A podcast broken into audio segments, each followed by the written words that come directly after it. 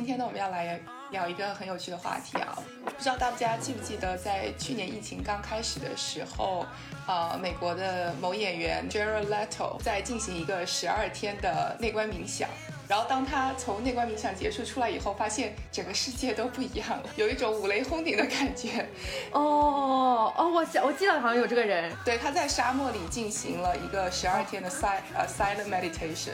所以他出来以后发了几个微博，就是说，啊，我昨天刚刚从呃那个冥想结束，然后完全进入一个不一样的世界，收到大家很多的短信和关心，然后那微博就爆火，因为大家就觉得你很难人生中很难有这样的体验，通过十二天的这么一个冥想活动，进能够体验这种世界巨变的感觉。但后来我也发现，就是这个冥想这个东西啊，其实。不仅仅说是这些演员啊，或者是一些高管他们去参加，越来越多身边的人也开始接触啊冥想，或者是这种呃要去一些地方，嗯专门住在那里，然后进行这种十日十二日内观的这种活动。对，所以今天呢，我们就请到两位嘉宾来跟我们聊一聊。首先呢，让我们欢迎我们的老朋友潘。哦，大家好，我又来了啊，我是潘安，今天很开心可以来跟大家分享十日内观的体验。嗯。对，欢迎欢迎。然后通过潘呢，又给我们介绍了一位啊，也是在这方面有经验，然后对呃怎么说呢，内在提升非常有热情的 Masha。欢迎 Masha。Hello，我是新朋友 Masha。我目前还在谷歌全职工作，不过一会儿可能会聊到八月底也会离开，然后全职投身去做女性联盟，是在去年六月份和呃另一位在麦肯锡的伙伴一起发起的。嗯，主要是为了支持女性在职业中更好的成长。然后一些 background 就是，我想潘之所以邀请我，可能跟内观这个话题有一些相关。我十九岁第一次在台湾参加七天的禅修，虽然那时候什么都不知道，对，但后来就种下了这个缘分。然后直到是两年前去尼泊尔参加十天的内观禅修，然后去年在国内也参加了一个七天的禅修。然后，所以我觉得一直以来，他对我的生命影响都挺大的，就很高兴跟大家在这里认识和分享。欢迎，谢谢马莎。那我们一开始可以先就是给大家讲一讲，就是什么是冥想，什么是内观，然后就这整个概念是从什么地方缘起的，然后为什么现在大家可能更加接触的更多了一些。哦，我第一次参加十日内观是一六年的时候，当时自己飞到印度去。我当时就是接触了这个内观冥想，就葛英卡老师的这一套，它更多的是通过去训练我们的觉察，就是呼吸来训练我们的那个觉察，让我们的心智变得非常的那种清晰，然后来觉察自己身体的实相。所以它其实是一种如是观，它没有各种想象。那我后面的话就是回到家里面很难自己坐在那儿，就是安静什么也不想，然后 就一个小时两个小时，所以我就开始去接触一些，比如说带领冥想啊，然后有一些那种想象的音乐的，甚至是用一些词语让来帮助你提升专注力的那种，就是就像刚刚玛莎讲的正念呐，然后冥想的方式有很多种，然后我所体验的这个内观。它一个最大的区别是，它没有任何的想象，它就是如实的观察自己，然后用这样的方法来净化自己的心灵。冥想这个东西，它其实是很多年前发源于印度，呃，但后来它之所以，比如说我们在现代啊，就是禅修冥想会那么火，是因为佛陀他悟道使用的方法，其实他在菩提树下面打坐，然后最后他悟到了，其实背后非常重要的一个方法是他的那个冥想。然后，呃，后来呢，就比如说葛印卡先生，他其实就是把佛陀当年悟道的那套打坐的方法，然后传承下来，教给更多人。那佛陀他其实大家可以先不用带任何真宗教色彩的理理解他，佛他其实就是觉者的意思。那其实这个方法就是帮大家去觉啊，然后我觉得是开悟吧，然后找到那个真正的智慧，脱离我们的无名。嗯，所以呢，就是它起源于东方。但是在过去，应该是尤其是在美国的嬉皮士运动之后那段时间，就美国的什么新时代，呃，这种呃运动发生的非常的频繁，包括乔布斯，他也是其中一个非常大的推动力。他们当时有很多这种非常先驱的人物来到印度学习，然后就把这样的一股风潮带回到呃美国去了。然后说冥想正念就慢慢的在呃西方世界更加的传播开来。那它具体是一个什么样的过程啊？我就来简单的分享一下当时那十日，从一个小白就完全没有接触过冥想，到十天之后，哎，好像悟到了一些东西。这个简短的来介绍一下怎么样？让你们有一种可能身临其境。如果你们去会更是什么样体验？然后玛莎也有，我是觉得这个啊很有意思，是每个人去，虽然我们听学到的是一样的，但是我们得到的真的都是自己需要的。待会儿玛莎也可以来补充她的。嗯，然后一六年的时候，我其实之那之前完全没有接触过任何冥想，然后我就是偶尔在一次那个 Toastmaster，就是那种公共演讲会上，然后有个印度女生，她分享了一下，她说她四十岁出头的时候，她觉得她没有找到自己，对，感觉很迷茫，然后她自己就是在印度有个那种山，爬到山上去后，然后十天之后她就找到自己了，因为那个时候大家如果还记得，就是一六年正好是我职业转型期，我就觉得。我知道我不想再做精算，但是我不想干嘛的时候，然后我当时听到这个，我就觉得我要去，然后我自己就飞到印度去了，好神奇。对，然后就是完全不知道后面会来什么，我就是就是好像那个那一种直觉就好清晰，很清晰，然后就去了。然后到那儿我就发现，第一，首先我们的手机全全都是要先保存的，就是我们在整个十天里面是没有手机，不能用纸笔，不能记录。前面九天是不说话的，然后我后面理解他为什么要这样，因为我在前三三四天的时候，就是因为我们平常大脑里面，如果大家现在闭上眼睛，你说哦不用去想任何事情，你就会发现脑子里面还是会有各种想法出来，然后各种各种各种的那种声音，所以他前面三四天就是来帮我们提高专注度，他怎么来提高？就是观察呼吸。就是在我们鼻孔下方和嘴唇上方很小的那个区域里面，就是观察、去觉察那个那个空气进入和出来。可能进入的时候呢，比较比较凉一点；出来的时候可能会带点热气，就是那种很细微的察觉。你前几天就是在练这个，就当我们的这个心智、这个察觉度提高了之后，才开始来让我们用那种察觉来开始扫描身体。那他当然，他们也是一步一步来的，就是首先可能是比较大面积，后面你可能感觉会越来越多。但是在察觉的过程中间，教导的点就是说，不管他升起的那种感受是好还是不好的，你要保持一个平常心。嗯，然后你就会发现，我我就发现后面自己越来越安静了。就最开始第一天，你知道脑子里面各种，而且那种不睁开眼睛都是一个特别大的挑战。然后就会要动啊，然后不舒服啊什么的，然后哎，我为什么来这呀？我可以好好的玩什么？我干嘛要坐在这儿啥都不干呢？就是，但是他什么时候结束？对，然后真的是度日如年，然后真的在那边。但是晚上他是每天的晚上有一个开示，就是那个英卡老师的讲解，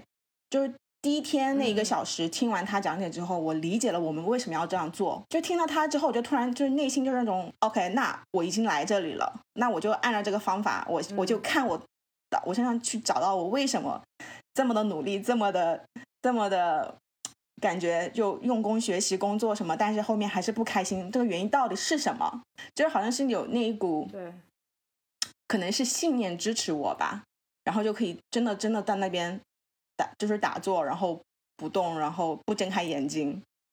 啊！但事实说明，就是到后面第八天的时候吧，就是我在身上就开始察觉了一些平常根本就不会察觉的一些那种感受，就好像是自己身体里面长，就是发出来的那些震动啊什么的，然后有的时候它会越来越强烈，然后我就记得用那个平常心。然后提醒自己，哎，没有什么是好，什么是坏，他来了会走的，就感觉给自己洗脑一样。结果很神奇的那些很强烈的感受，甚至有点疼的感受，它慢慢的就变弱了，然后甚至消失了。然后消失那一瞬间，在我的嘴唇感觉有个什么气就出来一样。你知道，像这种我回来之后跟我同事分享，他们不相信，说没人碰你，你都觉得有人在打你，觉得这不可能，你知道吗？但是这个就是在我自己身体上真实体验之后。我就发现我们的思想和我们的身体是那么的联系在一起，就有很多不是可能我们从小那种教育没有接触到的点。然后之前我听到一个关于冥想的说法，就是说为什么要观察呼吸，其实是因为我们的思维是一直不断的在脑海里就是有各种的活动的。那么可能一开始进冥想的时候，你可能三秒钟以后，你本来说要观察呼吸，三秒钟以后，其实你就在想别的东西了。但你练习的就是如何把你的思维抓回来，所以就是你不断的去把你这个已经发散的一个想法抓回到你的呼吸上来。然后你这种练习越做越多以后，你就能够达到一个专注的状态。那然后那个专注点就是它表现在观察你的呼吸上。但其实这只是个练习嘛。那以后如果说你要把它专注在另外一个事情上，因为你有这个练习，可能你的这种专注力就会得到一个提升。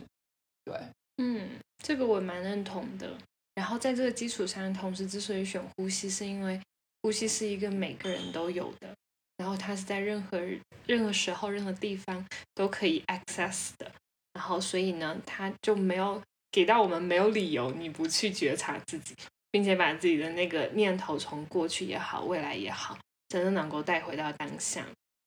就所以这个就真的很重要。当然，再深一个层面，其实呼吸它也是去帮我们连接我们就是身体和我们就是 mind，可能是心灵，就它是一个桥梁。然后可能是，如果大家嗯，反正就有一些稍微更深一点的，他们会通过呼吸可以进入到人的潜意识。然后他叫的就是呼吸工作法。比如说我可能之前参加过一个治愈内在小孩的工作坊，他就是通过带我们去呼吸，然后可能进到一些呃自己呃在潜意识已经忘记的东西。所以他可能就他背后会有一个比较深层次的道，但是回到呃日常生活中，它就是一个非常便利的工具。然后刚刚在。潘分享的时候，我觉得哇哦，就是哎，这个对谈还是蛮有意思的，因为一下就把我拉回到了两年前，就是在尼泊尔的那段时间。对，我先说一下我当时为什么会去啊？因为我那时候离开了一段应该是六年还是七年的感情，就是整个人人生经历了一场非常大的地震，地震到我不知道自己接下来的人生应该怎么过，就是完完全全嗯，从原来的生活里面出来，就是清零，重新开始。然后我当时就很想要去寻找自己，就是那我到底是谁？我觉得自己原来一直在为一些标签活，无论是在国外念书，然后在谷歌工作，好像就在呃 tick the box，嗯，就打这些勾。但打完这些勾之后，我发现我还是不知道自己是谁，就在按按照模板活。所以经历了那次人生大地震之后，我就非常想要去探索，那到底什么东西是对我有意义的？然后我到底是谁？我来到这个世界到底是为什么？然后我当时就很很可能很 random 的听到一个朋友跟我讲有这么一个内观的方法，然后 他说他的老板就是就每年都飞去参加这个，然后我觉得好神奇啊，然后就让我来约，而且还很火，你知道吗？就像我当时约应该是提前了呃六个月约的，然后还怕自己抢不到名额，是一个非常刺激的，就首因为就是我觉得。这这个也增加了它的稀缺性，而且它不收你任何费用，我觉得这个非常非常的神奇。它只接受你如果作为一个呃已经修过的老生，然后你结束之后你可以去捐赠。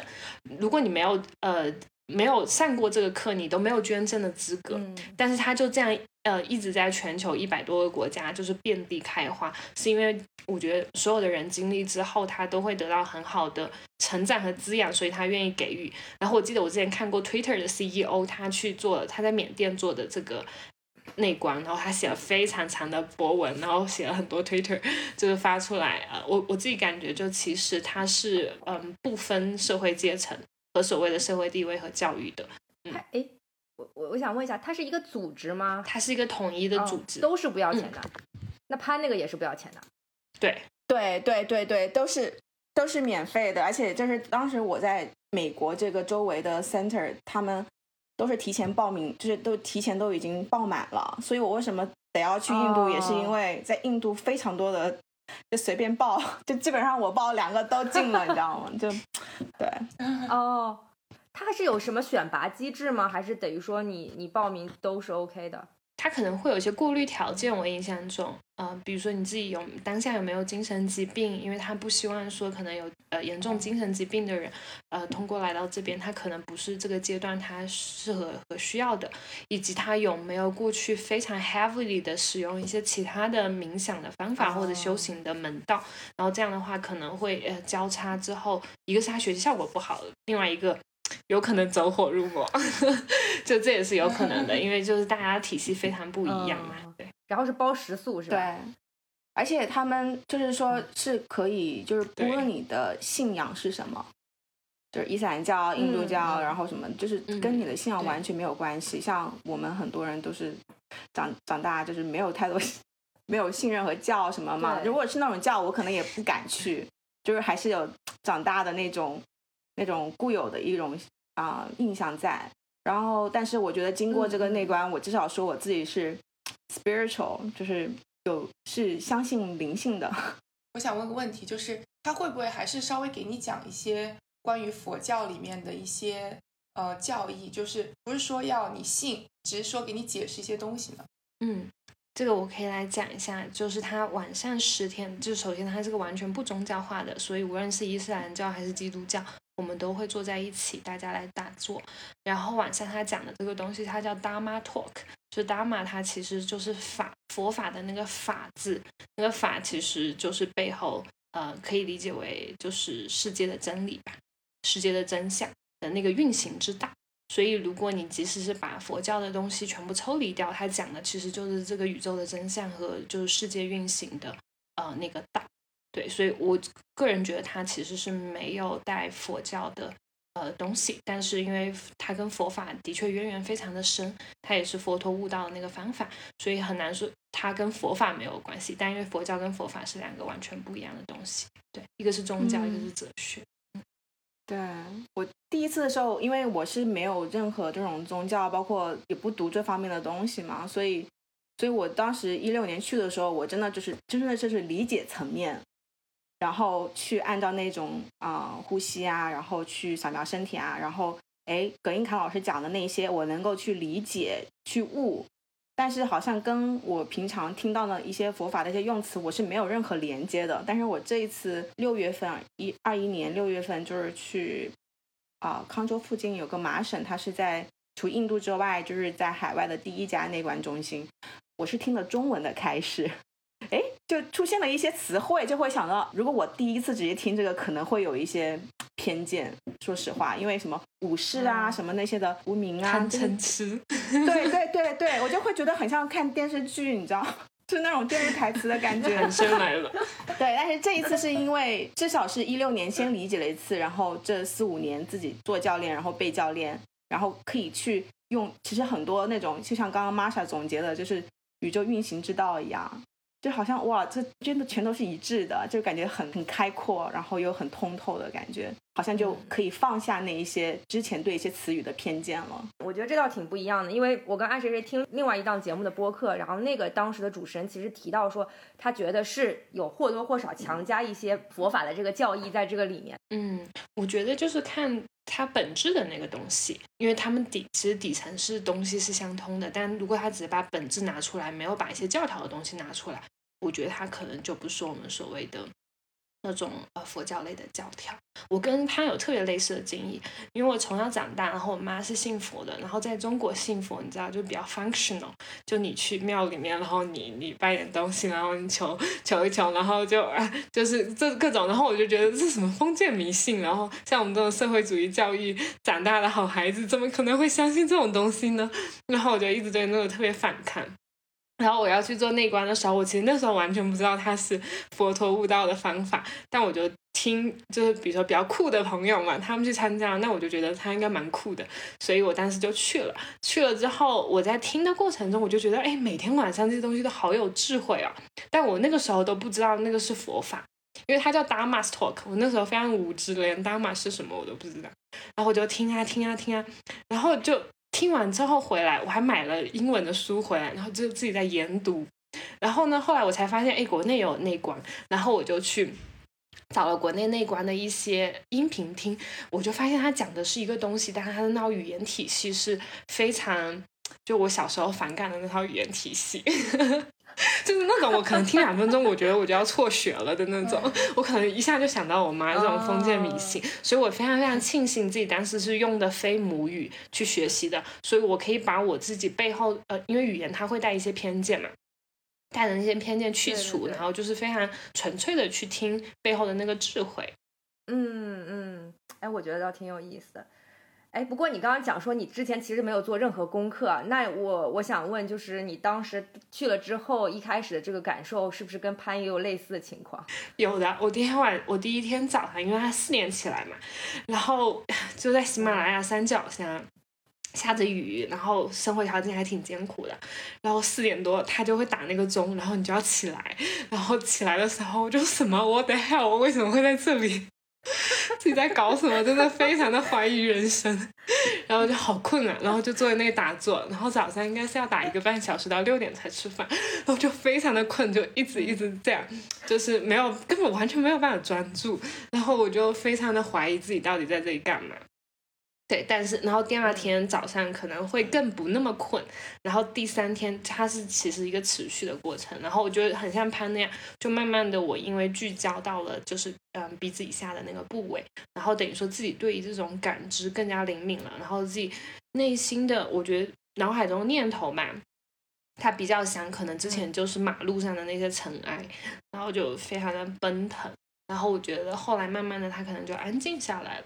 然后我觉得再进入到一个下个阶段，我就越来越庆幸自己来到了这里。到了第七天，我就说，怎么已经第七天了，我不想要走，就是我可不可以再延长一点？就已经非常大的反转了。看来有这么大的魔力，哎，但我特别想问，就是说一开始的时候他是给了怎么样的指导？我对第一天的那个开示印象特别深，因为因为第一天是完全蒙圈的状态，然后去听那个开示。就是葛英康老师，他是现在有，就是好像他真的可以读懂我心里在想什么一样。他说第一天结束了，可能很多人脑子里面就会有各种想法，像一个那种猴子一样跳来跳去。就是他他讲的那些东西，就是完全都是我自己体会和心里所想的，你就觉得特别神。然后他会解释我为我们为什么要这样做，而且是让我挺幸福的。嗯，对的。我觉得可能这背后讲一下，我理解它的原理啊，就它中间一直有个概念，其实大家来这里是做一场心灵的手术，它叫呃 surgery to your mind，operation to your mind。然后它中间一直强调，你们这十天一定要全部进行完，因为没有人会上了手术台，在医生还没有做完手术的时候离开它，所以就是会非常非常的严肃。我最开始不懂就是什么 operation。然后后来我慢慢的懂了，它其实就是去帮我们看到我们人类就是痛苦的根源是什么。然后当我们能够看到这个根源，并且慢慢的去消除它的时候，其实就是重新。有点像给我们的大脑这个编程重新去编一个新的程呃程序吧，对，那那个编程是怎么来的呢？就是我们可能日常呃，比如说我们看到一个好的东西，我们就天生会欢喜呀，然后我们就很想要要更多啊，在里面它叫 craving，如果翻译成中文它叫贪。如果说我们遇到不好的事情，我们可能就会觉得这东西为什么发生在我身上，凭什么是我，我是个受害者，然后不想要它发生，然后它在英文里面叫 aversion，就是想要嗔就嗔恨吧，就不希望它发生。然后，其实这就是人类两个痛苦的非常就是主要来源吧。当然，另一个是吃，就是无名。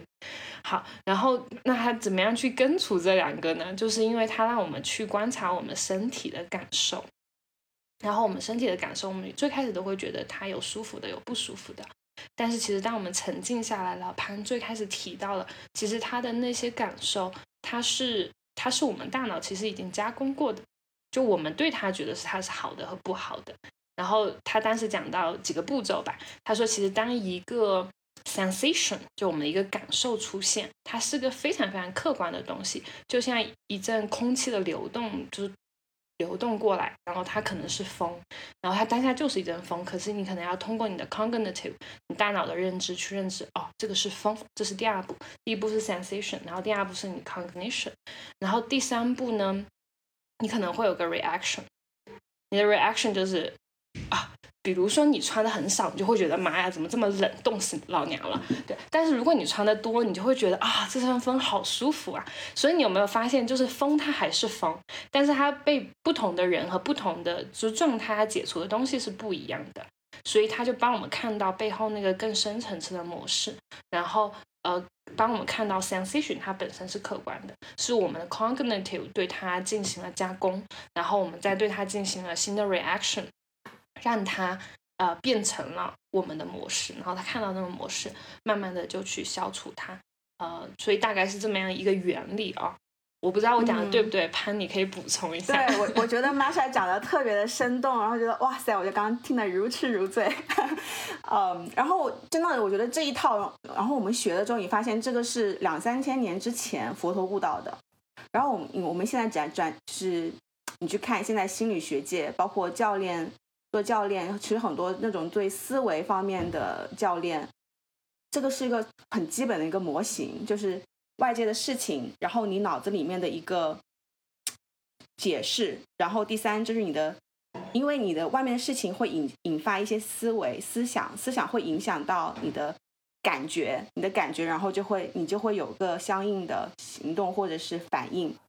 其实我们所有的这种行动反应都可以用这个。模型来诠释吧，所以在内观的时候，我就发现哇，原来这个是两三千年之前佛陀就悟出来的，然后就是用另外一种角度来看，然后再结合自己这四五年，就是开始从一个好像是一个盲人一样，干嘛事情来你就反应到，哎，开始去反思自己，哎，我为什么会这样子做？呃，是因为我觉得受伤害了，哎，我为什么觉得受伤害？哦，因为那个事情我是这样子理解的。你就会发现，就包括在亲密关系里面，四五年这个来来回回，来来回回，其实其实又回到这个最简单、最简单的智慧。这个听起来简单，做起来真的不容易啊。所以就是你在十天内观的时候，你在感受自己身上的时候，其实就是在那边已经开始在修炼了。就这个十天，它是一个循序渐进的引导嘛，就是说他每天都会说列设一个小目标，也就是说十天结束以后，大家都能够达到。就是刚刚你们说的这种精神或者是思维的状态嘛？就有没有那种就是十天也没有悟出来的，还是这就是一个非常就大家都可以及格吗？这个过程是特别特别妙的一个问题。我觉得这个问题就特别的现代体系，然后用了这个现代体系去衡量这个非常古老的体系。我可以先来打一下，呃，我觉得首先就大家底子其实不太一样的，嗯，有的人可能是有过一些 meditation 的基础，或者他天生是一个相对来说比较。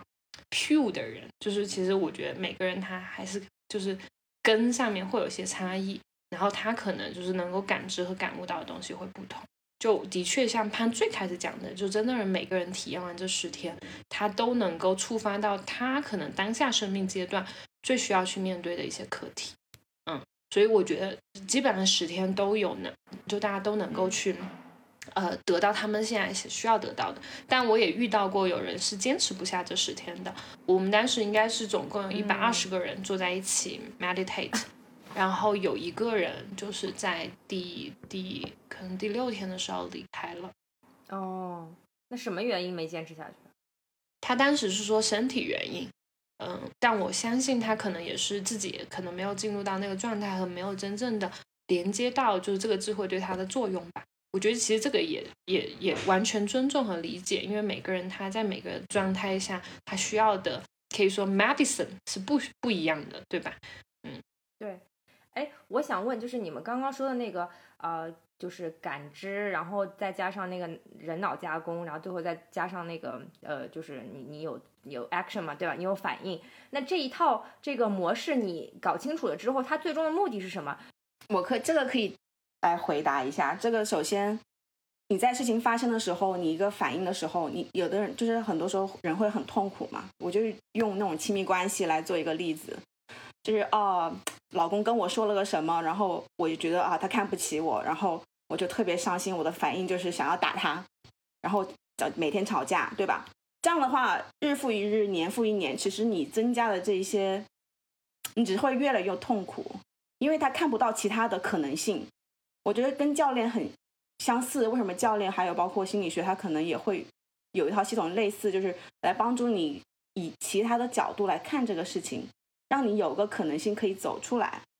如果是一个女性，她说我就是想要得到快乐，我想要一个幸福美满的婚姻，那她之前的那一套就很明显，对吧？只会痛苦，不会有幸福。那首先她自己如果看到这一点，看悟到这一点，会说哦，你看那个谁谁谁，同样的事情的发生，说哎，为什么别人不是这样子的？就我们自己。自己没有外面的干涉，或者是没有这样子一个机会，让我们可以真的静下来的时候，或者引导一下，很难自己去走出来。啊，我我觉得我们在内观里面，葛英卡老师也是讲的，就是从不同的角度来看同一件事情，这样的话你看的会比较全面。但是你如果没有经过一定的练习的话，你很难把自己给抽离出来。嗯。哎，这个我也蛮想要呼应一下的。我觉得刚刚那个抽离，其实它就是有个叫 meta attention，就是原视角，就是你可以跳出来看看自己现在在做什么，你可能就会啊，原来自己其实在一个非常条件反射，其实非常动物性的呃这种模式里面。哦，你打了我一下，就狗咬了你，然后你要咬回狗，大概就是这样的一个状态。对，那实际上就是，嗯，当我们能够学习到这个的时候，你会发现，呃，首先它有这样的一套机制，你是可以去看到。呃，中间其实是经过你自己加工的，呃，就是其实每个人都活在他们自己的 reality 里面，因为自己的 reality 其实基本上都是自己的呃思维所所所营造的，所以我觉得看到这个呢，其实就能够帮我们看到说，我们所看到的和我们所认同的，跟别人所看到和认同的其实是不一不一样的。嗯，对，然后我觉得会多了这个 perspective，你就不会觉得自己一定是对的，然后别人一定是错的，然后这个其实会减少很多痛苦。然后我觉得更深层次的，其实它里面讲的就人类两个根源的痛苦就是贪和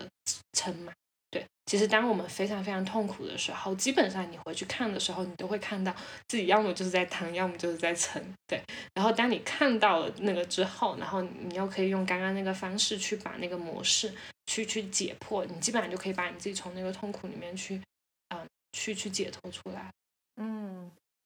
这个是整场这个内观的核心的这个理论吗？之一。对对对，他会讲一些其他的，比如说我记得印象很深的是因和果，就在中国我们也知道有因果报应这个东西，可能之前就会觉得太封建迷信了，但是其实你真的把它剥开，就是种瓜得瓜，种豆得豆，嗯，很简单的一个原理。对你，你不可能说啊，你种下一个苦瓜的种子，然后你希望到了秋天你收获的是西瓜，对，所以它就是一个非常朴实的一些道理吧，还有。我印象中很深的就是，嗯，他有讲到，就是所谓的 wisdom，呃，我觉得跟我们刚刚探讨的很有关联啊。它就是 wisdom 其实分为几种，一种是就是在头脑层面的 wisdom，然后一种是可能是跟别人交谈过程得到的这种 wisdom，然后另一种是我们自己亲身经历的 wisdom。但是只有最后一种 wisdom，它还是真正的 wisdom，是，所以我觉得在这里也想要跟听众朋友们就是讲一下，就即使我跟潘今天在这里分享关于内观的任何东西，但是它最后它都只属于我俩，因为只有我们俩经历过，对，就是嗯，知识可以传授，但是智慧没有办法被传授，嗯，所以就是大家如果真的想要去体会，你一定要去亲身经历，嗯，就刚刚讲的这三层智慧有点像，比如说你你要从 A 点到 B 点。假设你要从北京到上海，然后你就去看地图，哦，北京到上海，它是从这个点到那个点，啊，很很好懂，对吧？但是并不代表你就能去啊，啊，然后再进一步就是你在导航上输个北京到上海，哦，你看一下，哦，要走这个国道，那个国道，那个省道，哦，你大概知道应该这么走，但实际上你可能去走的时候，你还是不知道，然后只有你真正走了，你才知道北京到上海该怎么走，所以我觉得。就是大家无论就是在未来的就是过程中听到有多少关于冥想啊、正念这些东西，我都非常推荐大家一定要亲身去经历，它才能够成为你属于你自己的。嗯，对。而且我在想，就这个过程是不是一个就是各取所需的过程？可能十天他们会给你讲很多不一样的道理，但是因为可能每个人都是带着自己的一点，也也不见得说是问题吧，就是这种想要解决的东西去的。那他可能听到某一个点对应自己的状态最有受用的时候，可能他就有这么一个碰撞的过程，然后这就会变成他的就是这个这个人最大的感悟。所以可能就像刚刚 Marsha 和潘说，他很多是普世的价值，那对应各种各样的情况和问题，可能都能够呃提供一些不一样的想呃思考的方式啊，或者说让对，就是其实玛莎刚刚讲这个智慧的三个层面，就是那个一定是体验。就为什么内观他们一天可能九十个小时真的是在冥想、打坐也好、禅修也好，他就一个小时是开始，就是我们在听他说的，而且他说其实是挺有趣的，他会用故事的形式来讲，就非常有趣。啊、他一直也在强调，就一定是要你自己去体验。他老师也讲了，就是我教你这些，你不要全信，你一定要是就是它三层你，你你理解只是理解，但是你一定要是自己身上去体验。就为什么我到后面可能第八九天的时候，我真的感受到，哎，我用无常，我用不评判，我我可以把身上的那一些很很 growth sensation，就是比较大的那些感受。它可以让它真的看到它慢慢的变小，然后真的去消失，然后其他地方又开始往上升，就是在自己身上自己去体验到了，哎，这个就是你自己的，那你就去相信。嗯，对，哎，潘刚刚讲到另一个点，我觉得其实也是里面非常重要的一个核心概念，叫无常。然后其实我因为我当时 没有就没有提前做过任何功课，我都不知道它跟佛佛法有任何关系。它在里面就叫 anicca anicca，然后它的诠释就是 everything is ever changing，就任何事物它都是在永恒变化当中的。我当时就是带着这样的观念去学习，后来我发现，哎，的确，其实很多的痛苦它来自于人类对于这种，嗯、就是无常，对于就事情处在不断变化中的一种抗拒。比如说美好的事情发生了。呃，假设哎，原来我跟我男朋友关系很好，但现在我们关系不好了，然后我就会很痛苦。为什么他不像原来那样爱我了？对，然后对他可能就是痛苦的一个来源。但是当我能够把这个东西放到一个无常的 perspective 来看，就是我们俩作为一个个体，其实都在进化，这个世界它也在变化。就是它这个无常，无常到了它就是每一刻每一秒，比如上一秒。我们四个人在这里，和这一秒的四个人可能他都会不一样，因为我们身体里的细胞它就在发生微非常微妙的变化，甚至你房间里的灯，你可能觉得它现在就是一盏灯，它没有在变化，但实际上背后是有电流在变化的，不然为什么到月底要交电费，对吧？就类似于 这样，它所以它会把这种就是非常。真的是宇宙的真理吧？我觉得用这种很朴实的方法和很朴实的语言讲出来，并且应用到生活中，其实真的是非常解脱的。我是觉得我自己参加完之后，我是觉得我我我可以用 awakening，就是醒来，就是有种醒来的感觉。原来自己真的就是在浑浑噩噩的在模式和条件反射中去度过自己的人生。对，然后我觉得从那个看到了之后，他。我是带着觉知开始去生活的，但我不能说这个觉知已经到了什么程度，但至少我开始有了，然后开始去练习了。对，我觉得刚刚讲了很多，就是、呃很精神层面的东西，就是感觉，我觉得就是听众朋友们可能听起来，因为自己没有亲身经历过，所以可能也会觉得说，好像听上去非常神奇。那我想问一些就是有比较有画面感的一些东西啊，比方说你们其实是十天都没有用手机，十天也都没有说话，然后我我不知道这个到底是一个怎么样的过程，然后包括当地的这个吃的住的这种层面上是一个怎样的体验？我先要把这些东西了解清楚，然后再决定去不去。哦每个每个 center 每个中心都很不一样哎，我嗯我当时去查的时候，那我看看照片呐、然后什么的，就我第一次参加那关在印度的西边一个素食的镇，就是那个州只是吃素食，嗯所以我哦不过这十天不管在哪个全世界哪个地方都是素食，哦，对然后，但是我觉得其实伙食挺好的，都会有蔬那个有蔬菜、有水果，还有甜点。然后刚开始的时候不说话，我是很难受，因为我是那种超级外向的人。，对嗯，我我真的很难想象十天不说话怎么办，我真的会憋死。对。但但是其实他们每一期课程它是有助教的，就是所有我们都是学的是葛英卡老师的那个视频啊、音频啊，哦。但是每每一期它是有助教的，就是你就是每一天有一个时间，你是可以去问助教那个问题，包括你生活中需要什么，它是有一个人员啊、你可以去去交流的，但是就是没有任何不必要的交流，就包括同学之间尽量不要有眼神上的交流。哦，就是刚开始的时候会比较难，但是后面发现，哎，真的不用去管任何其他人怎么怎么样，就是就是真的就回到自己。然后到了可能后面我刚说第七八天的时候，当我自己真的在身上察觉到那种那种大的感受，我真的用无常来消融的时候，好像后面真的自己的那个心智心灵有真的慢慢静下来。我看到有人就是走过来，在那个路上，我我眼睛还是望着前，但是我可以把它给感觉是一个。背景就是他的五官都是很虚的，然后我突然觉得，哦，这样的话，我的注意力其实是很凝聚的，就是没有任何外面的那些杂念。我这么外向的人，过去都可以坚持，我觉得大家都可以吧，只要有个信念，主要是要有信念。嗯嗯，去那个环境，自然而然就只要你有信念，都可以的。而且我觉得就是，嗯，说话其实真的还挺好的，是因为你发现。你不需要去做什么额外的东西去，比如说去吸引别人的注意，或者你去取悦他人，或者让别人喜欢你。对，你可以省掉很多就是 mental efforts，然后就是专注在自己。对对。然后我说一下我们那边的伙食和住宿条件，我们应该是嗯四个人一个房间吧，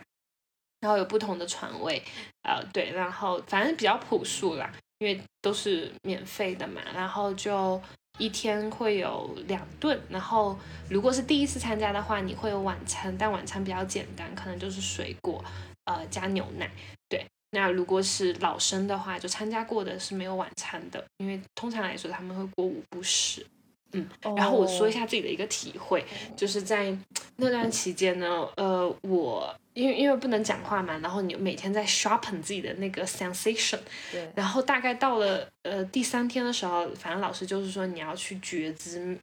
非常非常细微的 sensation，然后有一天吃早餐的时候，我就在那呃吃了一根香蕉，还有一个牛奶，我就非常非常慢的，而且我那个时候的那个就是觉知的敏锐度真的已经非常敏感了。我感觉那个真的是我这辈子吃过最最最甜的香蕉和最香的牛奶，就我到现在就是那个香味都我都可以能够在我身体里面被唤醒，然后我就非常深刻的感受到，啊，其实那个东西它的确是很香的，只不过我们平时的那个就是比较迟钝，然后没有办法去觉察到。然后你其实从一个非常这种日常是化的东西，你可以去感觉，那可能这个是现在这个物体是香蕉，但有的时候那个物体是我们脑海中的一些念头，对吧？它其实都是一样。我觉得有的时候可能就是切菜一样，我们的刀比较钝，我们可能就切的慢，对。但是它你把那个 sharpen 了之后，可能你你能看到的东西是完全不一样的。嗯，对。但我有一个问题就是。很好奇为什么他们会就把这个设置成一个静语的这么一个冥想的过程？因为我觉得很多这种交流的，就是 group therapy 或者之类之类的，他们都会说好，我们大家先做这件事情，可能做了八个小时的冥想以后，大家来互相聊聊自己的感受，就是基本会有这么一个环节，就好像是有一点互帮互助的那种，被倾听啊，然后得到大家认可啊等等之类的，对吧？那为什么就是这个活动是？呃，其实是不鼓励互相交流的，基本上，因为你去写的话，去交流的话，然后又是经过自己理解的一套，对，然后你看哦，人家已经可以 悟到这个层次了，真的，我我我那个还不行，然后那个对比就出来了，你知道吧？啊，撑又出来了，而且你明明没有悟到，然后又又又被人家说了之后，你就要拼命去悟那个，是不是会有影响？在在。对，在内观的状态就是你不要有任何的评价和那个，就是他老是说那个你身体的感受是一回事，但是最重要的是那个平常心。嗯，因为我们在生活里面那种对比呀，然后觉得应该要怎么样啊，对吧？那个吃就会出来了。然后哎，我们写出来可能哦要把它写成怎么怎么样才才够有戏，还是怎么样的？但是你就是完全没有这些的时候，你真的真的就是在跟自己。真的就是看到实相，而且它真的会变化的。你你此时今天写下来，哎，你下午那一下子可能就不一样了。那你写下来之后，你可能会觉得，哦，就是我们人类的一个可能普遍的习惯，就是我写下来，哎，是这样了。我后面过了几分钟不一样了，哎，我要反驳自己吗。但是这个过程其实就是让我去接受每一时每一刻事情是在变化的，是无常的，然后不去评判它好还是不好。嗯嗯。哎，我觉得这个讲的很好，感觉是一个外安全的环境。我我自己刚刚都被潘启发到了，就它是一个非常 flow 的状态，就是你不需要固着在某一个点，像说你是去学习课程一样。然后另外一个就是不要通过这种语言的交流，呃和对比去固化就是头脑的认知，而且其实语言它是有局限性的。你像我们人类的大脑就是演变了上亿年，对吧？然后语言体系它才是几十万年前发生的，那中间那个 gap 呢？那么大的一个 gap，它其实不是语言能够 cover 掉的。所以我觉得，就让身体层面的东西留在身体层面，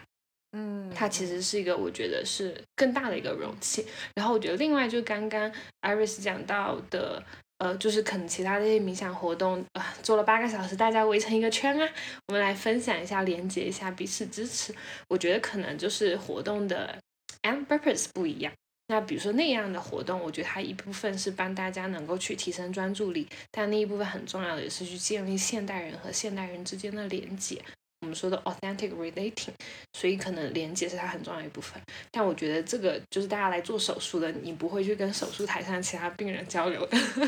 就是你就非常专注的去把自己那个手术做好，然后去找到那个真理和真相。所以我觉得它是一件比较孤独的寻找真理的过程。嗯，但是非常值，非常无价。对，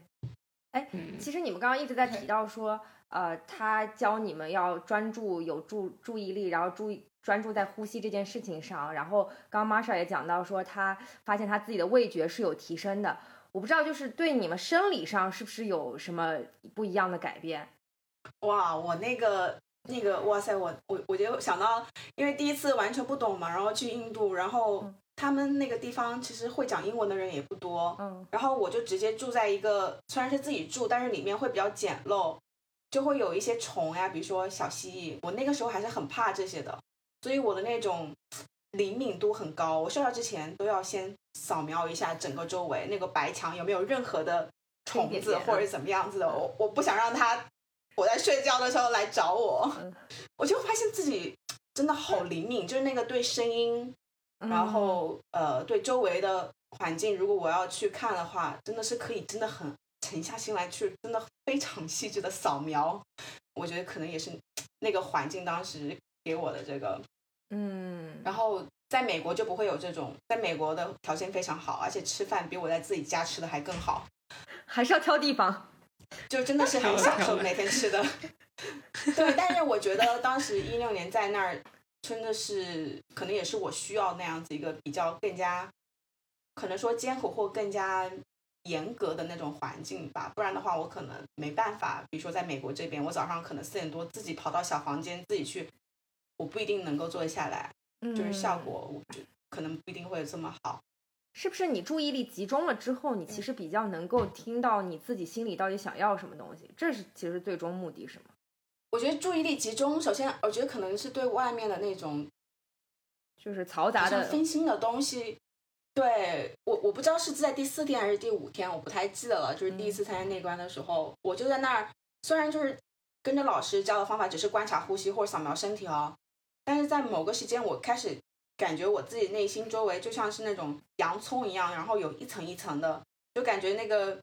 外面都是别人对我的期待啊，我要读名校啊，要光鲜亮丽的职位赚钱，然后怎么怎么样的，然后。回到那个最核心，我好像一下子看到最核心。其实我，嗯，最深层的一个渴望，其实就是一个连接，就是 connection。虽然我当时我去的时候，我带的问题是我到底要干嘛？我为什么这一辈子不开心？就不是说不开心了，就是说这一辈子没有这一辈子。对，就是就是当时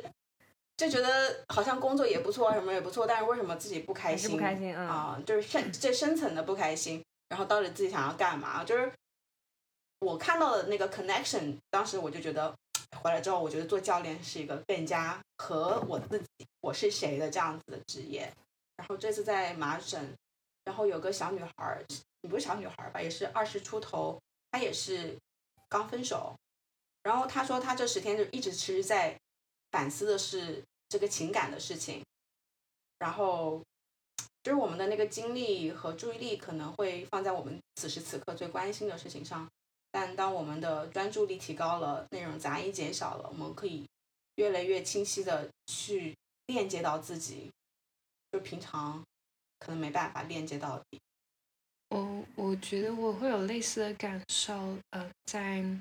因为我那时候就是离开那段感情，其实还蛮痛苦的。然后其实我前几天我可能大大脑海中一直在复习那些痛苦，然后就其实也会有很多的，我觉得是对对方的那种不满啊，然后责怪啊，就是其实出现在那里，然后包括对自己痛苦的，呃，这种。呃，自我怜悯吧，对。然后，当有一天老师他晚上开始讲到了一个点，我觉得太戳我了。他说，他说很多人他的那种痛苦呢，就有点像他把那个痛苦画画成了一幅画，然后把那幅画挂在自己的房间，然后每天回去看那幅画。嗯。就我在想，我不就是在做这件事情？但实际上，过去的东西已经过去了，它是流动的，就 everything is ever changing，对吧？它过去的已经过去了，那我还在把自己的注意力一直放在过去的那幅画上。那我觉得对我来说，那个时候是一个特别大的 aha moment。然后再回到刚刚那个问题，就是是不是会有更少的杂音，更好的听到自己内在的声音？呃，我觉得是会的，就是因为你可能会意识到自己之前做的很多的反应都是出于条件反射，很多条件反射就来自于外在的激励嘛，别人觉得这东西好，所以你觉得它好，所以你去做。那当我们看到了这个模式之后，你会把一些条件反射的东西可能。更少的想要去做了，然后当你不去做条件反射之后，你可能更多就是听说，哎，这东西我是真正的想要，而不是出于呃一个什么样的激励和正向的认可而去拿到，所以我觉得是挺有意思。然后我想跟大家分享一件很神奇的事情，后来它改变了我的人生，真的是某种程度改变了我的生。就我在大概倒数第三天的时候，因为大家说睡得挺挺早的，九点钟要关灯。然后我就躺在床上，也还没睡着。然后突然我脑海中出现了一个念头，跟自己讲话，而且我是用英文跟自己讲的时候，我也不知道为什么，我就跟他说，跟自己说，Marsha，if one day you can go to India to help women with with menstruation taboo I would be happy to go there。就是说我跟自己说，如果有一天我可以去印度帮助女性解除她们那些月经目前遇到的困难，然后我一定会去。我不知道我自己为什么会突然有这样一个念头。然后我就睡着了，然后大概三天结束之后呢，我们整个呃在尼泊尔呃一百二十人，大家可能就各各各各走各的路了。但是我们有那么十几个人就留在了尼泊尔一家非常嬉皮士的咖啡厅里面，就坐了一个下午。然后当时我旁边坐了一个印度女孩，我跟他聊，呃聊了大概半个小时，然后突然很随机的聊到，我发现他就在印度做 exactly the same thing，哦，就他就在印度。做一家公益组织，然后呃，给印度北部的这种贫困的女性做这种可以重复使用的呃卫生棉棉条吧，就它是卫生棉布，对。然后我就觉得好神奇啊，然后我才认识他半个小时，我就问他，那我可不可以十月份过去找你？因为我们有十一假期嘛，我就说我可以过来帮你嘛。然后，然后印度人就很喜欢摇头，他就说，Yeah，if you like，就是他可能就会觉得你就是一个非常 random 的人，你要来就来，就是 你要不来也也没关系。但他没有想到，我后来真的去了，我就一个人买了机票，然后飞去了印度，我就真的去帮他做那个项目。然后后来这个女孩她对我影响特别特别的大，她才二十二岁，其实非常非常的年轻，还在念大学。然后我当时去到她城市叫昌迪加尔，在印度也算一个比较大的城市了。我就看到他其实在当地做非常多有意义和有力量的事情，呃，他建的那个公益组织一年大概有七百个志愿者，然后每年他会在当地 fundraising 就是筹善款大概一百万卢比，然后再把这些钱拿去，比如说做孩童的性侵教育啊，这种贫困呃地区的卫生巾啊，各种不同的项目。但他才二十二岁，然后我就问他，你怎么会有这么多的能量去做这些事情？然后。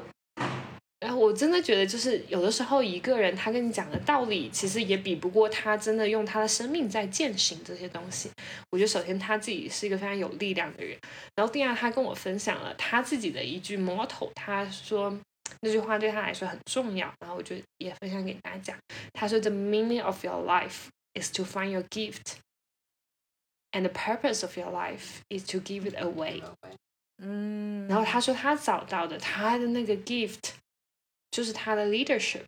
然后他就是想要把这种 leadership give away，然后通过去领导这样的一个社群。然后我当时就真的非常深深的被震撼到了。我就在想，一个二十二岁的印度女孩，她可能就是在当地读的一个本地的学校，然后他可以去做那么多的有力量的事情，支持那么大的群体。然后我就看了一眼自己，那时候应该是二十七还是二十八岁吧，对，然后。而且好，从帝国理工毕业，然后在谷歌工作，我觉得从能力上面，呃，肯定不会说比二十二岁的这个女孩要差到哪里去。但是我在做什么呢？我好像就每天在操心自己的一一顿三餐，还有我能够能不能够升职，然后我自己就是未来怎么样。嗯，对我就会发现，哎，自己好像真的只看了非常非常眼前。然后我，所以我觉得他当时呃给了我一个特别大的冲击。回来之后，我就。把我自己更多的就是精力投入到了类似的事业里面，也是后来慢慢的就带领我去发起了现在我要辞职去做的女性联盟。所以我觉得就是那个二十二岁的女孩 是我人生的一个转折点。对，我觉得 Masha 的那个念头很像是你自己灵魂给你的一个指引，对，让你去靠近你自己的那个。你的那个使命感一样，但是我觉得就是现在听众也不会觉得说我好像一定要做个特特别大的事情。嗯，其实我现在越来越关注自己的玩儿，你知道以前很多的那种积积累或干嘛，其实很想要把自己拖到一个位置证明自己，但是现在我就越来越觉得，哎，旅行啊玩儿，然后做自己热爱的事情，其实就挺好的。嗯啊，有的人可能就是要把这个开心和玩儿分享给社会，分享出来呀，对。我们刚刚讲的特别多啊，但就像我我们一开始提到，就是冥想啊，包括十内观这个特殊形式的冥想，都会变得非现在已经变得非常的呃 popular，就是可能大家都会身边有人去过呀，或者说在考虑说我要不要尝试，或者说更简单一点，有些人可能会用一些冥想的这种 app，每天可能会花五分钟啊做一个这种这种短短的冥想，就成为他是就是日常生活的一部分了已经。哎，我想说一个事情，就是我我我我忽然我对我忽然觉得就是呃有一个有一个可能就是现在城市里面的年轻人其实很多都得了一种城市病，就是我觉得他们被呃某一种所谓的呃这个这个就是成长路径和范式所框住，然后有很多跟上一代上一辈的那种无法。呃，无法讲清楚的那种牵扯，然后就是矛盾，然后再加上工作当中又有很多不顺意、不顺心的这种困难，所以导致他们就是整个人现在也变得非常的呃孤独，呃，因为也找不到出路，所以很难受。就我之前有跟一个朋友一起吃饭的时候，我问他说你想吃什么，我就打开大众点评，然后我就让他挑那个餐厅，然后他说你随便选一个吧，这些吃什么餐吃什么东西对我现在都没有任何的。感觉我现在就是感觉不到，就是吃的食物带给我的任何快乐了。我觉得就是其实是不是就是这样一种体验，就是当你发现你已经对这个世界无感的时候，你其实更多的需要精神层面的一些打通吧。嗯，哎，我觉得这个很好哎。其实我觉得背后其实非常深层次的痛苦。然后我觉得其实很多时候啊，痛苦其实都是敲开觉醒大的那个非常重要的条件。当然，我觉得也有人他非常幸运，就是，嗯，就可能很很早很顺利就遇到了他。但至少我知道，我生命可能，我生命中一些经历这样人生巨变的人，就是类似于人生大地震的人，最后他们可能会，呃，更在就 spiritual 和 meditation 这些层面，可能会走得更深一些。因为潘和我其实后来就经常有流浪到大自然吧，然后我觉得。可能跟城市病是一个相对来说比较相对的状态。就我自己其实是去年八月开始，从我们可以 work from home 居家办公之后，我就拉上行李，然后就搬到不同的大自然去流浪。然后我最近在西藏嘛，然后我觉得过去的一年对我的生命力是极大的解放。嗯，这个解放其实是超乎我想象的。我为什么这么说？我觉得原来自己在城市里面。嗯，就是走在大街上都会有一种紧张感和焦虑感，就是觉得我如果不，比如说我在我现在工作上如果不往上爬的话，那我会不会就被开掉？如果我没有工作，我就活不下去，然后就会有那种其实到了生存层面的危机。嗯，对，然后，呃，然后我觉得就回到了乡下吧，大自然里面去住，我就打破了这样的其实是一个假设，因为我发现其实，在村子里面，我一个月的房租只要五百块。然后我吃素，可能伙食费也用不了多少钱。然后我其实也不用买什么东西，然后基本上其实没有什么开销的。然后我发现，在村子里面，呃，或者说其实做一点任何别的事情，就即使我不做我现在的本职工作，我也可以活下去。我觉得对我来说，甚至你给我找片地，我就每天自己种点菜，我能有点蔬菜吃，我都能够活下去。然后再跟邻居的人阿姨搞好点关系，就没有什么问题。然后我觉得，就是这个其实个特别特别朴实的给到我的安全感，就是我我发现了，原来其实大家每个人城市里面很多人都会觉得自己缺少安全感嘛。比如说我要赚了多少多少钱，我才有安全感。然后，呃，我我发现，哎，当我到乡下之后，那个安全感它来的非常的接地气，但是它非常非常的 grounding 和稳固。它就是你给我一片地，我都能够活下来，是因为大自然它的给予是非常无条件的。嗯，它不跟人类的给予一样，就是非常非常的有条件的。所以我觉得在那样的一个就是觉知发生了之后，我发现我的人生其实不需要被束缚在我原来的那个想象和恐惧里面。我觉得自己的生命就有点像从一个试管里面流动出来，流动到了大河里面，然后我就开始奔腾，对，然后大概就是这么一个就特别特别 liberating 的过程。所以我还挺推荐，就是大家如果说有遇到真的城市病的话，可以回到大自然里面去居住一段时间。你会发现，我们头脑层面觉得那种天都要塌下来的事情，你放到大自然里面去看，其实也类似于就是一片落叶，它到了秋天要落下来的那么一件事情。对，嗯，哎，那你一开始的时候为什么就突然想要就是背起行囊，然后开始这种流浪的生活状态？好像刚好我有个朋友是个好的机会。嗯，我刚好有个朋友，他在青山村，对，就是中国算是比较有名的一个自然的乡村。然后我就去看他，然后看完他之后，我就觉得，因为他其实也算挺现代化的女性，然后在荷兰念设计，然后回到国内做设计师，然后后来才去了那边，他在那边继续做设计师。我看完他的生活之后，我就觉得。呃，同样都是现代打工人，为什么他生活可以过得那么的惬意？然后我就升起了呃搬过去的一个念头，所以非常的机缘巧合。但我觉得背后其实就有我自己人生的一个理念在，叫沉浮。呃，有本书叫《沉浮实验》，它核心的概念就是讲的是，我生命之流给予我们的远远比我们头脑中自己主动想要抓取的的多得多。但是现代人太擅长做计划，和太擅长有偏好了。这个是好的，我要；这个不好，我不要。所以很多时候，我们其实是处在一个非常自我中心的状态。那外在其实来了很多的机会，我们根本就没有打开自己的接收器，他们就已经从我们的身边哗哗哗的流过去了。但是我应该是在做完那个日观呃内观十天之后。呃，就是我看那本书，并且我开始决定践行这样的生活观念。所以后来呢，我生命中发生的基本上一些事情，就是他来到我生命中，我都会先 say yes。嗯嗯，也是就各种机缘巧合吧。对，那你这段就是流浪的过程中，有没有就是你后来不是一直待在青山村嘛，对吧？你还有去一些别的地方。对，就是有没有一些别的，就是让你特别印象深深刻，或者说在某一个地方。呃，发生了一些你以前可能没有想过会发生的事情，对你有一些影响。嗯，有，我后来就去了大理，嗯，住在一个一百五十年的老宅子里面，非常非常的破旧，然后一起改造那个院子，还要堆面包窑。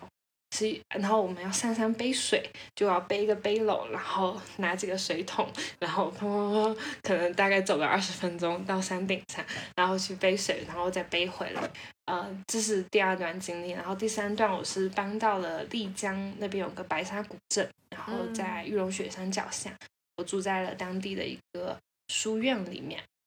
然后再后来我去泸沽湖，在母系氏族的那个。人家家里生活过，然后我觉得他那个经历还挺奇妙的，呃，他后来才到了西藏，我觉得对我影响挺大的，其实是母系氏族生活的那段经历，呃，他们叫摩梭族嘛，对，然后我当时会去，其实也是因为我我离开丽江之前，刚好遇见他们原来的妇联主席，因为我做女性联盟，就天然对所有的这些人都非常非常的有链接，然后他就跟我分享了他自己其实是摩梭族的，然后摩梭族。她就是女人当家，然后女性是就社会里面主导地位，一整个家族里面就是最有身份地位的其实是祖母，嗯，然后他们也实行走婚的制度，就所谓的走婚，就是男性去到不同的女生家里面，然后会跟他们生小孩。那生完小孩之后，小孩是归在这个母亲的家里的。对。然后男性他回到自己去，呃，就是自己的家庭里面去。所以大概是这样。然后我。就对这个东西挺好奇的吧，它也是中国就最后一个母系氏族生活的地方。然后当时那个妇联主席他就帮我介绍了那个摩梭族呃原来一个女纺织厂的厂长，其实非常非常就 powerful 的一个女性。对，然后我就住在了他们家里，就第一天晚上我就惊呆了。为什么呢？因为当时有一群人大的同学到他们家来做调研，然后就调研整个村子，然后我就住在他们家，因为他们家是个非遗博物馆。然后呢，就晚上大家要给他们做欢送会嘛。然后那个那个主人叫我们叫阿妈，然后阿妈她就坐在呃长条桌的中间的那个位置，然后就那种非常。就是 C 位的那种，然后呢，她的老公坐在角落里，哦，就是这是一个特别明显的对比。然后整场的那个局里面，就是阿妈说了算。然后阿妈是个非常有力量的人，就是整个她在控场，她就让这，比如说让这个学生唱歌啊，你要唱歌给阿妈听，然后让那个老师唱歌，然后罚酒，你跟阿妈唱，就是那种非常谈笑风生的，就整个酒桌，呃，就是放在，就是他他是完全 hold 住全场，然后。那个爷爷呢，就在旁边，真的是，呃，给他陪衬嘛。只有他 Q 到的时候，他才有发言的机会。然后我当时就觉得特别特别难见到这样的场景，因为你想象，如果在中国，呃，城市里面的酒局，基本上都是男性主导的一个酒局吧，对吧？然后你很难说一个女性在里面去去主导这些东西嘛。然后，所以我看到了，哦，就是原来女性她可以有这么 powerful 的一面。对，而且他们其实就世世代代也是延续下来，我觉得这个对我的触动还是挺大的，就会发现就是男女的这样的分工，它本质上其实也是社会在，就是在在塑造吧，嗯，对我觉得，嗯，就其实都是社会的力量在背后，嗯，推动和形成我们很多当下认为默认的东西，嗯。哎，你这个旅行都是就是可能认识了当地人，然后才有了下一段旅行，还是你基本上有一个比较完整的计划？我没有计划，我没有任何一个计划，我基本上就是走一站，然后呢，就我在这一站的时候，可能大概就会有人跟我说，哎，那那那里挺好的，你要不要去？我就是继续沉浮，然后就会有人有点像给我一个 message 一样。对啊，我收到这个讯息，然后我感知了一下，我可以去。然后包括说我这次来西藏，我来西藏之前，我就只买了一张到拉萨的票，别的我都没有准备，我也没有想好我要去干嘛。然后后来我实在不知道该怎么办，我就发了条朋友圈，然后说当地有没有人认识的朋友。然后我的一个朋友他就帮我 connect 了一个在拉萨当地的人，嗯。然后特别巧的就是，他刚好我到的时候他出差了，他就说，哎，我把钥匙放在家门口。等哪里哪里，你到了你就直接拿钥匙进去住吧。然后我说好呀，我们我们俩也没见过，你知道吗？就是特别神奇。然后我住了一个礼拜，然后我知道他出差要回来了，然后我就给他发消息说啊，你哪天回来？然后我我可以搬出去了。他说哦不用了，他说我接下来休假五十天，你就继续住吧。然后呢，我就这样非常机缘巧合的突然在拉萨有了一个家，啊，所以这就是很很 random 很 random 的，对对，不得不说还是谷歌工作好。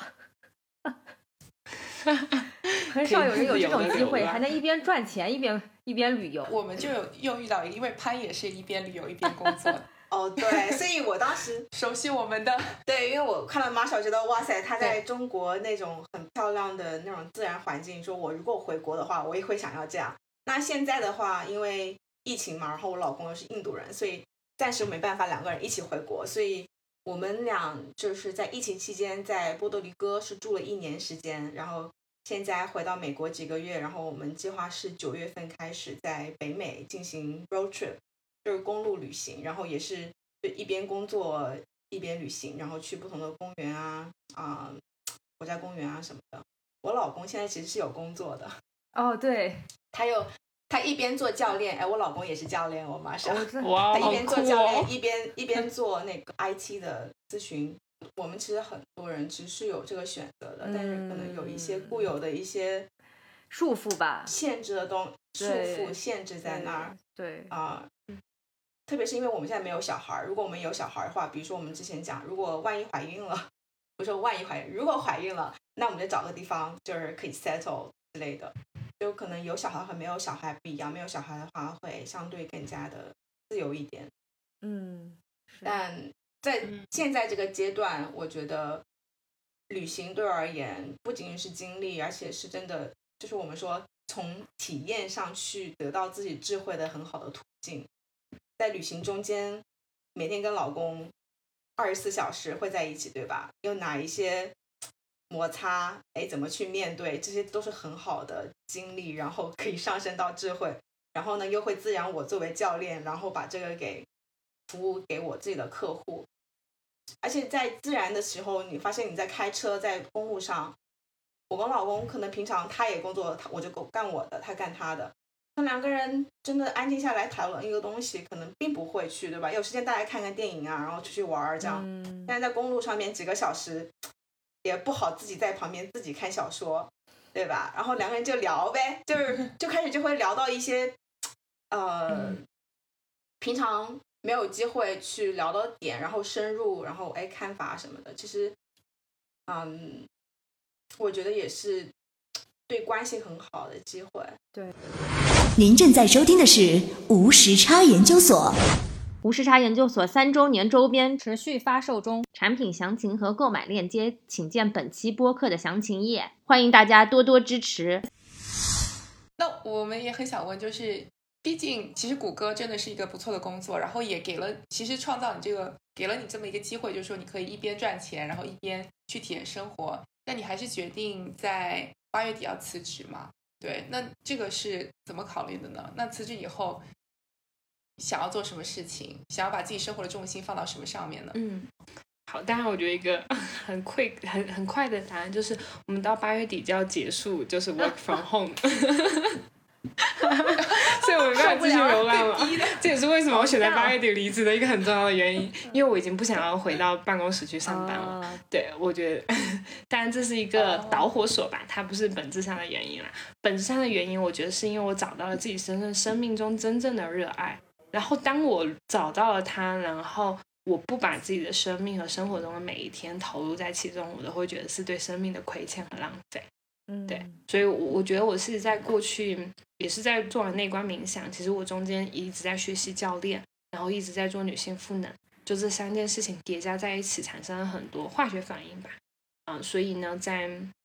去年的六月份，呃，和另一位伙伴就联合，就谷歌和麦肯锡，我们就是背后的两家公司联合发起了一个跨行业的女性社区，叫女性联盟。然后发起的时候还有十几家其他的公司，比如说。滴滴出行啊，阿里巴巴、本地生活啊 Linkin 啊，就其实都是国内一些比较大企业。呃，我们想要去通过连接不同企业内部呃的女性社群和女性组织，还有这种高层关注女性的高层，然后大家能够有更好的对话和资源的共享，然后去真正的推动就是女性在职场中进一步的前进。然后，但是其实我之所以会有这样的一个念头，其实嗯，来自自己亲身的一些感触吧，因为那时候就。把，Google 的一个呃项目叫 I am remarkable，它就是一个支持女性更好的认可自己的价值、公开表达自己成就的项目。很简单，就九十分钟的一个工作坊。然后当时就因为特别特别热爱，热爱到我那时候还没有开始流浪啊，就还在还在还在城市里面，我就经常中午可能自己不午休，我就会可能打车去到不同的公司，给不同的公司做这个公益的工作。然后那时候就去什么乐高啊、玛莎拉蒂、Linkin Dell 这种。其实都是很好的企业，然后我在当时做的时候，就呃，就两件事情挺触动我的。第一件事情是我发现这些企业其实来参加这个工作坊的女性都其实非常优秀了，无论从学历背景、教育背呃，就是工作背景也很好，啊，长得也很漂亮。但是呢，somehow 大家就是还是不自信，就到我们分享的环节，还是可以听到很多人背后对自己的那些不接纳，然后会觉得自己。就是不够好，所以那个声音是非常强烈的。然后我自己其实，在上一段就我离开那段感情里面，也是在我人生的低谷里面，就是我那时候有一个非常强烈的声音，就是 I'm not good enough，就我不够好。然后我其实是花了很长时间从里面走出来，这也是为什么有那么大的动力去支持更多的女性看见自己，嗯，就是那些好的地方。所以我觉得当时我就意识到，哦，原来这件事情它不仅存在在我一个人身上。它可能 almost universally 存在在每个女性身上，然后我觉得这件事情特别有意义，对，所以我就觉得值得，就是去把它持续的做下。然后第二个点触动我是因为我当时就会去连接到这些不同企业呃的女性组织，大家可能会有些女性小组，比如说我们 Google 内的叫 Woman at Google，然后嗯去去去在呃组织内部推动一些事情的发展吧。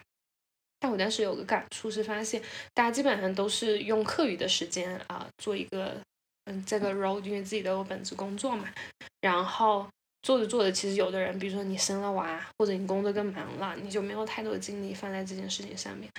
然后你就会发现，哎，好像精力就没有那么多，激情也没有那么多。做着做着，大家就把这个 Woman Chapter 做成了女性福利小组，基本上都当三八妇女节，大家组织 发花贺卡，对，就是那种特别像我们妇联的问候。然后我就觉得还挺可惜的，就是。有那么好的组织，那么好的土壤，但是大家其实没有在发动真正的变革，所以我当时就有个疯疯比较疯狂的想法，那有没有可能我们把不同企业里面的这种 woman chapter 聚集在一起，我们建一个女性联盟，我们去推动真正的变化？所以我当时就有这么一个念头，然后呃后来我就呃遇见了就是麦肯锡的呃一个呃高级合伙人，然后跟他讲，然后他就帮我 connect 了，后来和我一起做这件事情的 Athena。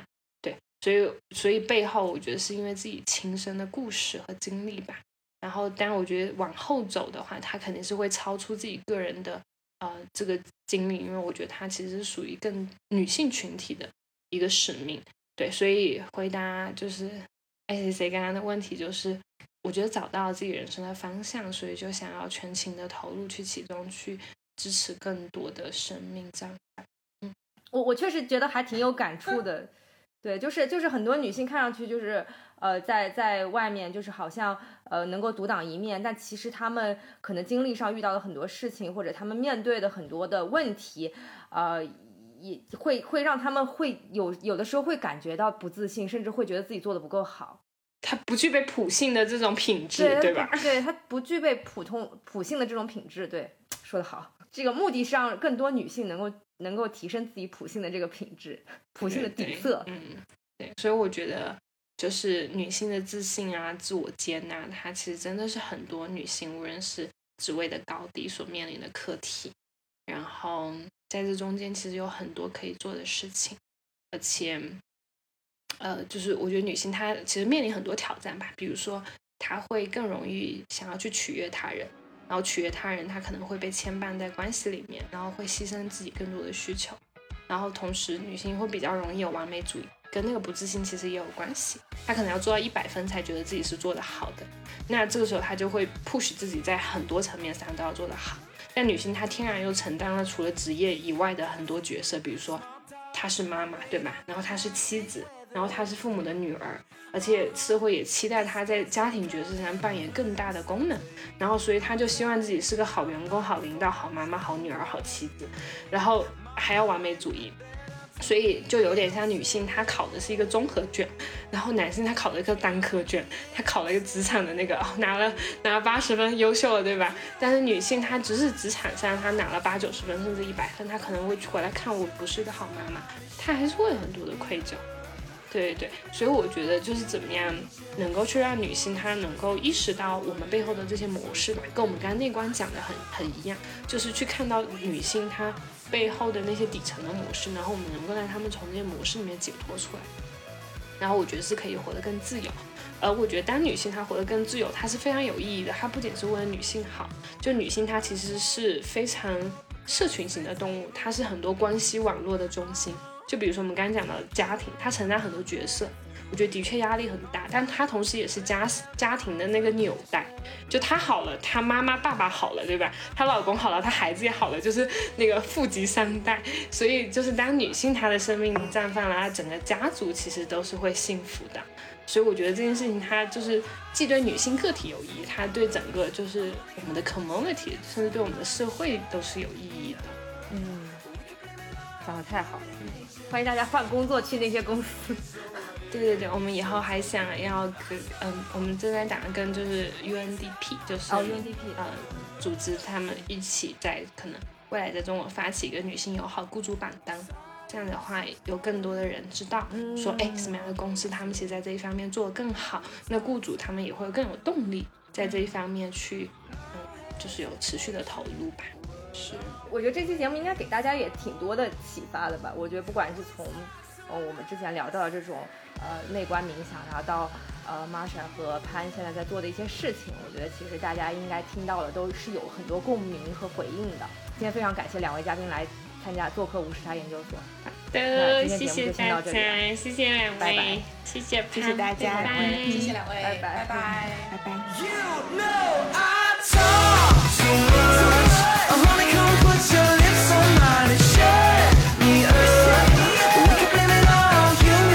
Yeah.